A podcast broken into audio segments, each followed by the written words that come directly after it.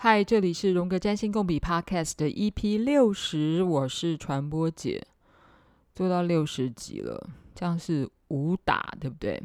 五个 dozen，嗯，这算是一点小小成就了吧？好，每次我在思索到底要做什么题目的时候呢，嗯，常常是一开头是想一个题目，但是等到嗯，两个小时过去了以后，整个题目就变了。但我都希望，嗯，我每一集题目都可以回答到某一些听友的问题。我现在发现我的听友们，嗯，都好认真哦，然后而且想的问题都好深哦。所以有时候我都觉得，嗯，一个礼拜我虽然工作非常非常的忙碌。然后到了周末，开始回听友们留言的时候，就觉得，嗯，好吧，我再来更新一集好了。每一集要做什么题目，嗯，有时候是很随缘的，然后有的时候心里会觉得应该要努力回答一下听友的问题。所以今天呢，只是延续上个礼拜，因为，嗯，放在地板。翻来翻去的书还没收，所以就继续来翻。我今天又继续翻了上次我聊到的苏汤普金的写的这本书《当代占星研究》。嗯，这个是占星课本嘛？哈。上次谈完讲父母亲摩羯巨蟹的这个轴线之后呢，嗯，我就往前面翻了一页到一百零四页，看到了。另外一组相互对立的轴线叫做金牛座跟天蝎座。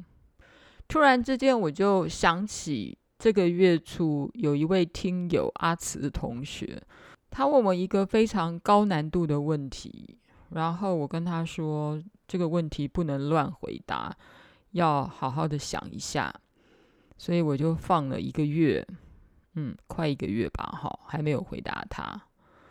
嗯，他问：如果大多数的人际互动都可以被视为一种投射，那些被劈腿或甚至被性侵虐待的人，是否也能被理解为潜意识投射给加害者的一种情形？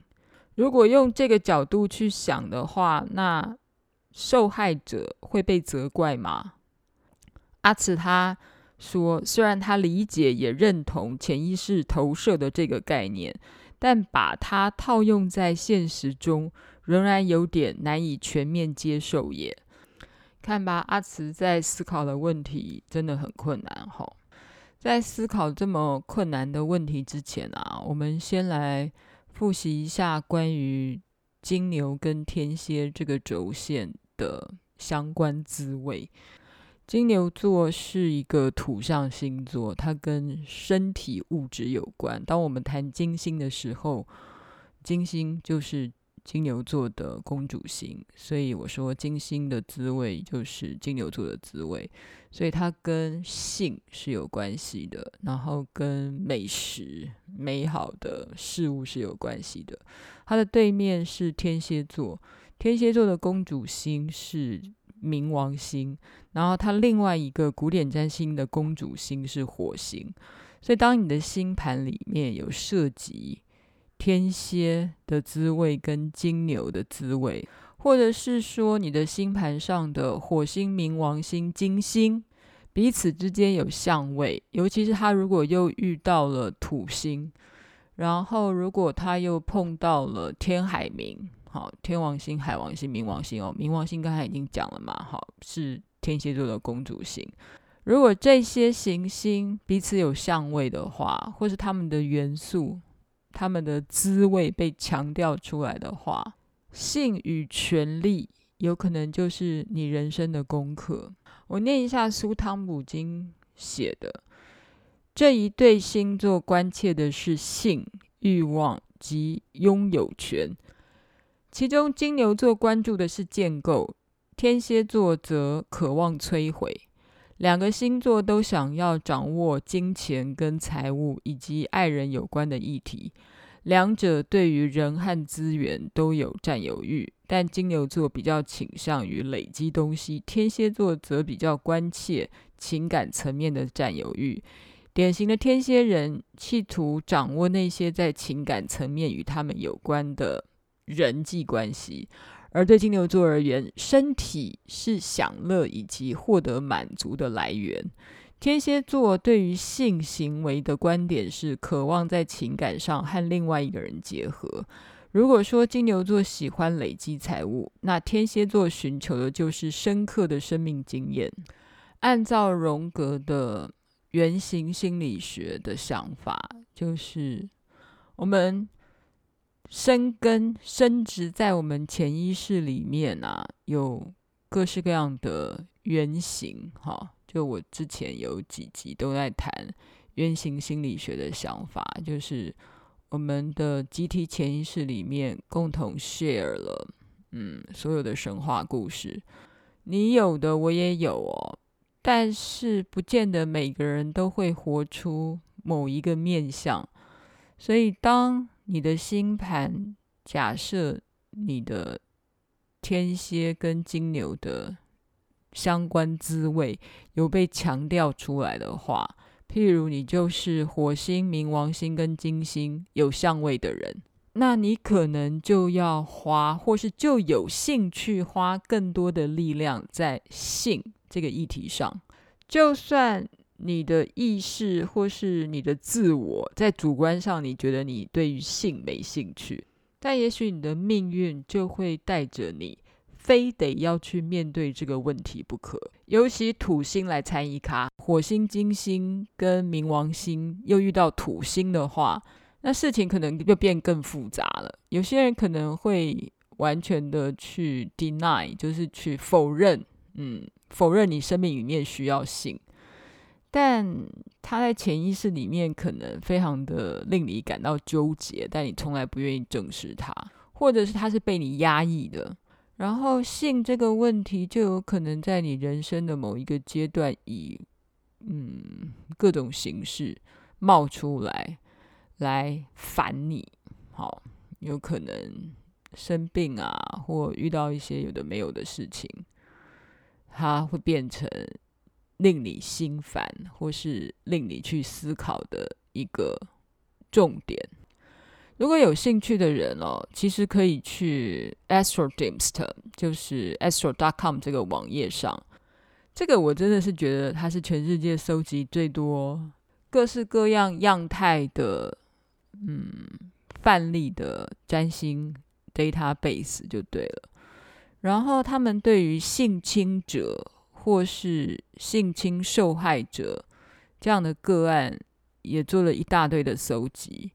然后有一个项目就叫做 Passion 冒号 Criminal Victim，然后 Rape Sex Crime Victim，好，就是强暴犯的受害者，所以它里面收集了一大堆曾经受到性侵的人的资料。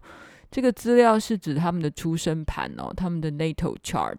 然后另外一个项目，他们也收集了很多 Sex Offender。就是性侵别人的人，好，性骚扰或性侵别人，我想这个层次上一定是性侵别人的人，哈。有意思的是，这两种种类，通通都是在金牛跟天蝎这个轴线上有明显被强调出来的人。然后，譬如说，火星、冥王星跟金星碰到天王星、海王星，好，Pluto、冥王星。然后还有火星啊，譬如说火冥的人、火金的人，或是火冥、火金又遇到了天海冥这三颗外行星，然后又加上遇到土星的时候，就是我刚才讲的，不管是在 sex crime victim 受害者、性侵受害者跟 sex offender 性侵加害者的星盘上面。他们并没有明显的差异呀，就是这些特质都是被强调出来的。更有意思的事情是，嗯，女性主义者的星盘也同样是火星、冥王星、金星，甚至于是土星是有相位的人，譬如法国的知名女性主义者，哈，或我真的觉得是人类第一个最有名的女性主义者西蒙波娃，沙特的女朋友，法国人。第二性这本书就是西蒙波娃写的，这本书是被认为女权运动的圣经啊。好，西蒙波娃就是一个双鱼火土月合相又四分冥王星的人，然后他的金星跟冥王星是三分相，然后他的金星跟火星跟天王星跟海王星都有相位。再来跟大家讲一个。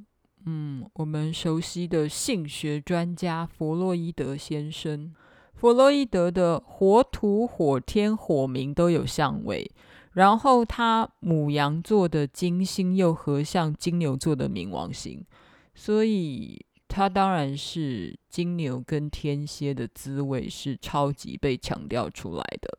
所以我要说的是，如果从星盘上的特色来论，不管是性侵的受害者，或是加害者，乃至于女性主义者，或者是性心理学家，他们的星盘的特质其实是很像的，或者你根本分不出来，他们在性议题的展现上，到底是站在社会的哪一个位置。不过有一件有趣的事情，你要去思考一下，其实听起来是最弱势的。受性侵害的受害者，意思是说，这些已经站出来承认自己就是受到性侵的人，他们的角色其实已经就是等于在做社会运动的人了。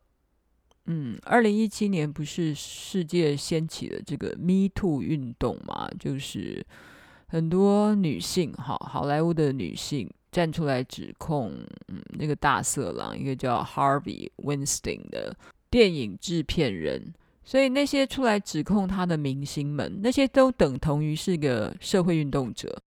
所以那些已经站出来，或是你你愿意去报案的受性侵的人，啊，其实你的角色已经转了一个层次了。你本来是一个受害者，但是你也许已经自我整理过，而且拿出十足的勇气出来指控那个性侵你的人，所以，所以其实你也活出了这个特质。我是说，金牛跟天蝎的滋味，这个在性议题上的特质。不要忘了，每次讲冥王星的时候，它既是一个非常恐怖可恨。然后会常常跟罪恶、犯罪有关的海利斯，它是冥王嘛？哈，民间的冥王黑利斯啊。这颗星星它可以让你去死啊，但它同时也可以让你升华，因为死而后生。所以每次谈到转化的时候，就是 Pluto。Pluto 就是跟土星一样啊，嗯，看起来都是极为恐怖的凶星。在发展不好的时候，它就是一个充满害怕、充满灾难、充满暴力的行星。但如果你过了那一关，你马上转化登大人，毛毛虫破蛹而出变蝴蝶，这就是一个最常拿来形容 Pluto 的角色的一种画面或故事。当然，一只毛毛虫。要在蛹里面长大，然后破茧而出。这个中间好像并不是每一只毛毛虫都可以顺利的变成蝴蝶，不是吗？虽然并不是每一只毛毛虫都有可能变成蝴蝶，还有可能就死掉啦。嗯，或者是并不是。每一只毛毛虫都是蝴蝶的毛毛虫，还有可能是蛾的毛毛虫。好，讲了十四分钟，其实我还是没有直接回答阿慈同学的问题。我可能以前在某一些集数里面讲过类似的概念，就是可怜之人必有可恨之处。好啦，我这句话应该要重新改一下。可怜之人或有可恨之处，那个可恨哦，那个可恨不是说这个人真的很可恨，那个可恨，我觉得可能有可能是一种遗憾，或者是一种我们自己也无法说明或说不出来的一种遗憾，如同含恨九泉的那种恨的遗憾。我想我不要。随便回答关于受性侵者的遗憾，或是性侵别人的遗憾，就是关于性偏差的遗憾是什么？但有一本书可以推荐给想要深度去理解性偏差者到底的内心世界在想什么的人。这本书是无尽文化出的《围墙里的精神分析：检索性侵犯治疗的困局跟语言的想象》。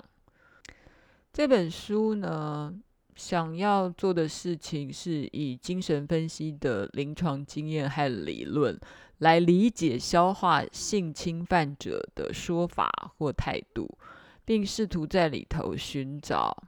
嗯，这些性侵犯者的行为跟心理还有没有其他的余地？有没有其他的转圜空间？哈，嗯，这个说法是这本书的作者之一蔡荣玉医师写的。但在回答阿慈的问题，也许我们来讲一下这本书的第三十页，也是另外一位。呃，精神科医师写的。他说，弗洛伊德有一句经典的名言说：“自我无法当家作主。”这是一个残酷的事实。然后这句话呢，实实在在打击人们的自恋。精神分析认为，人的心智活动并不是由自我来决定，而是取决于无意识。然而，这个无意识心智空间却充斥着各式各样的原始欲望与诱惑，诸如性、暴力等等。对于弗洛伊德而言，性偏差并非后天形成，而是与生俱来。真正的问题不在于人为何会有性偏差，而在于人们如何让性特质。朝常态发展。精神分析认为，人一旦在性心理发展过程的某一个环节受到挫折，而被迫停滞不前，然后在你接下来的人生的路途里面，有可能会发生各种程度不一的成人性偏差行为，或称为性导错。而这理应构成许多成人性犯罪者背后的病态转机。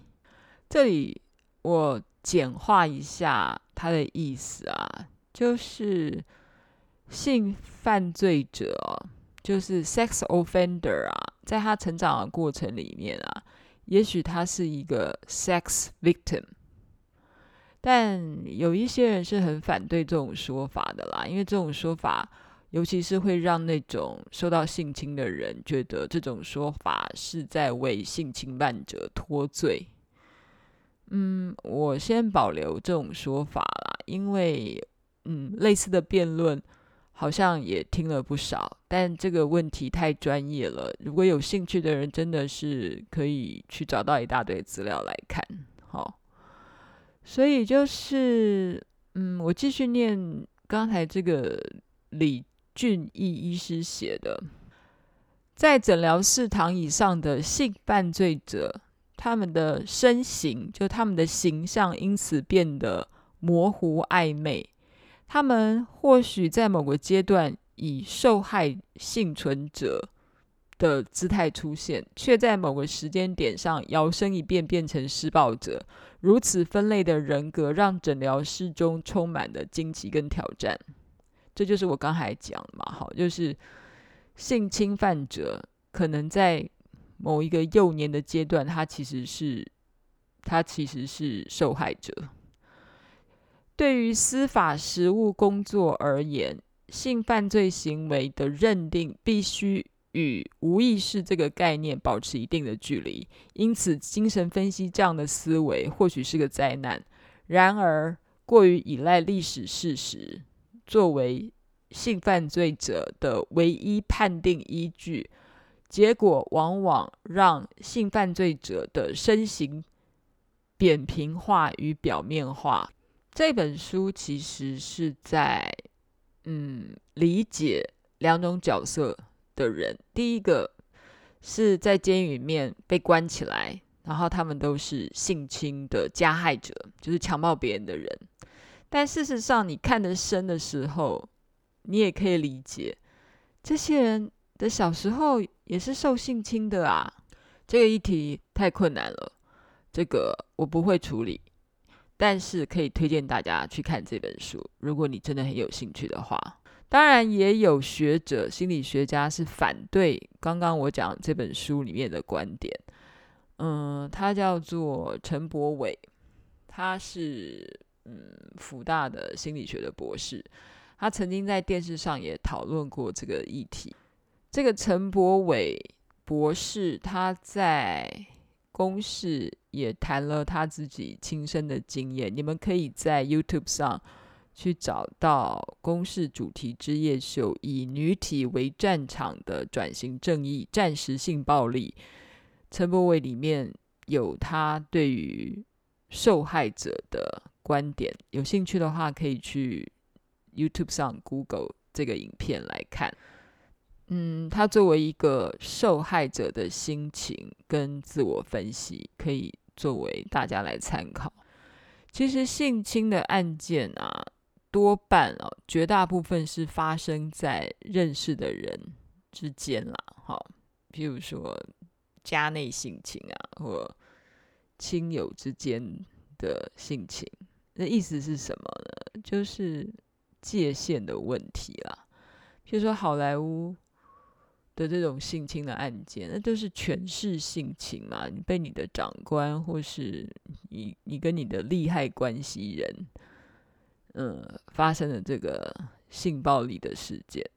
但在法律上面啊，嗯，性侵还是要办啊。那法律的层次，或是司法的层次，跟做社会运动，它的目的跟心理学家是完全不一样的。心理学家就是不断的想要看到全貌，想要看到很深很深的的样态，或是探索潜意识。但是在做社会运动上或司法上，你性侵别人，你就是去坐牢。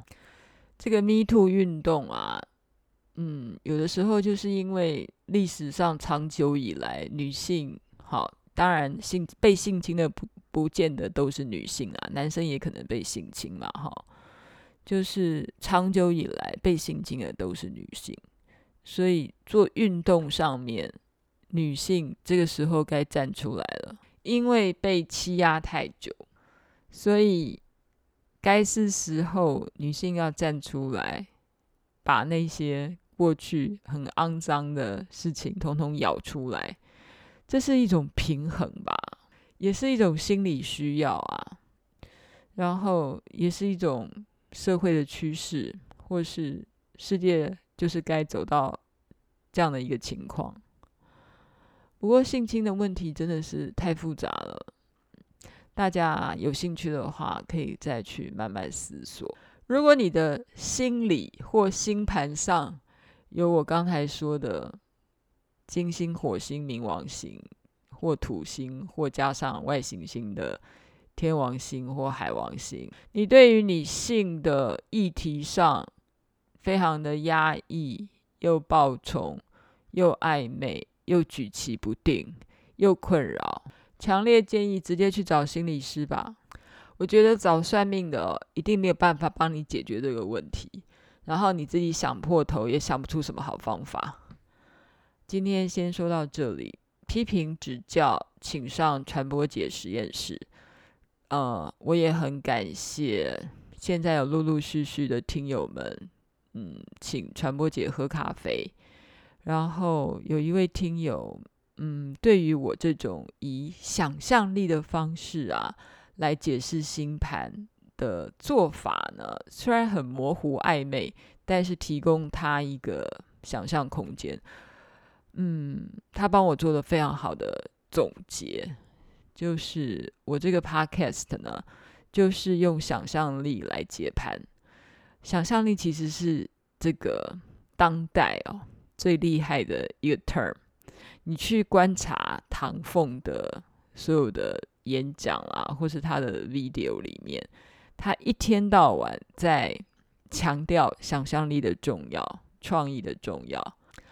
好喽，基于这个理由呢，我也不会再配音了。理由是呢，想要有什么背景音乐就自己想象吧。好喽，我们下次见，拜拜。